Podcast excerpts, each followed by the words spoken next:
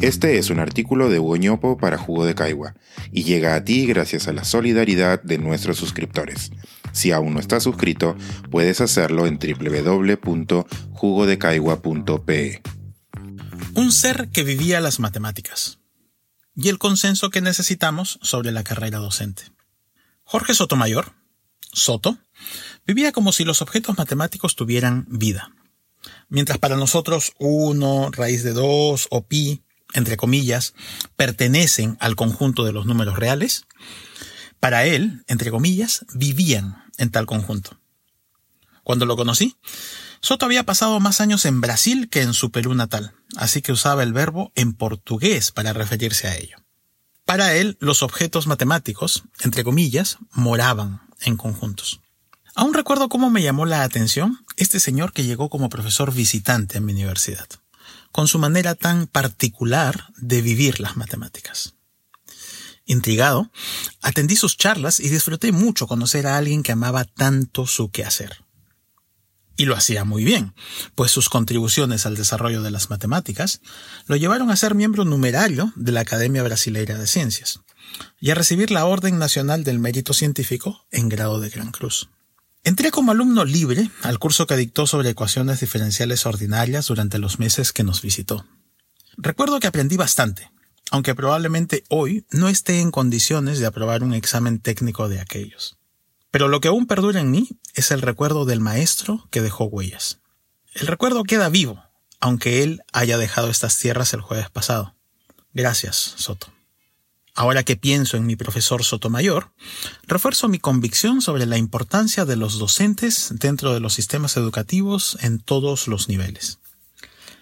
Ellos son quienes pueden lograr que la educación avance pese a las adversidades. Obviamente, en políticas públicas, esta convicción se basa en algo científicamente más sólido que una bella anécdota. En las últimas tres décadas ha surgido mucha evidencia que intenta responder a la pregunta sobre lo que funciona y lo que no en la mejora de los sistemas educativos. Hoy ya contamos con centenas o miles de estudios hechos para realidades como la nuestra, en países en desarrollo. Esta evidencia ha sido revisada de modo sistemático para arribar a una conclusión la inversión más efectiva que se puede hacer para mejorar los aprendizajes de los estudiantes está en los docentes y sus procesos pedagógicos. La evidencia es clara y contundente. El actual momento me recuerda a lo que vivimos hace 20 años, cuando la gran mayoría se convenció, también sobre la base de un cúmulo de evidencia académica, de la importancia de la independencia del Banco Central y de la disciplina fiscal como condiciones necesarias para la solidez macro. Ya anteriormente he escrito sobre la posibilidad de usar esa experiencia exitosa en lo macro para construir alguna nueva en lo micro. En educación tenemos un punto de partida muy importante, pues sabemos bien lo que se debe hacer. De hecho, se venía haciendo desde hace unos años, pero con este gobierno corremos el riesgo de abandonar esta política de Estado. Hay que seguir impulsando la carrera docente, consolidando los consensos. Necesitamos fortalecer la profesión docente para que le resulte atractiva a las próximas generaciones. Hoy, lamentablemente, no ocurre así. Las facultades de pedagogía reciben a los estudiantes con los puntajes más bajos en los exámenes de admisión. Estos estudiantes, después de graduarse, son los docentes que reciben unos salarios que están entre los más bajos de todos los profesionales y técnicos del país. La profesión docente se encuentra en un círculo vicioso de bajas habilidades y salarios. Quebrar este círculo requiere trabajar simultáneamente en ambos frentes. Uno, aumentando las exigencias para ingresar y ascender en la carrera docente. Y dos, mejorando las retribuciones económicas por su tarea. Pero más allá del binomio exigencias-recompensas, se necesita consolidar un sistema de desarrollo docente.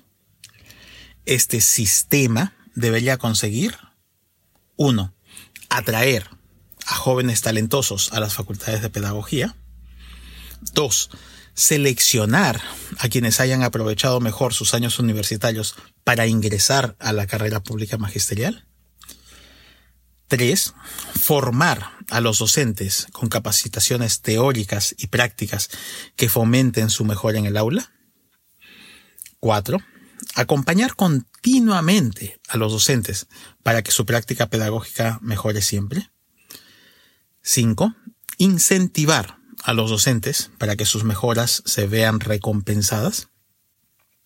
Y seis, retener a los mejores para que continúen en la carrera docente y compartan sus saberes con sus colegas. Insisto en que este sistema venía gestándose, pero corremos el riesgo de retroceder en los avances. Es momento de alinearnos en la defensa del factor más importante del proceso educativo. Nota de cierre.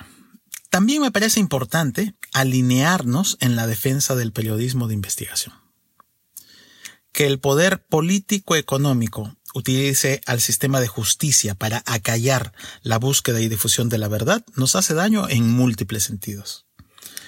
La de César Acuña y los responsables del libro Plata como cancha no es solo la disputa entre un periodista y un editorial frente a un político y sus abogados. Esto nos atañe a todos, al contrato social y a nuestra posibilidad de construir nación. Este es un artículo de Hugo para Jugo de Caigua y llega a ti gracias a la solidaridad de nuestros suscriptores. Si aún no estás suscrito, puedes hacerlo en www.jugodecaigua.pe.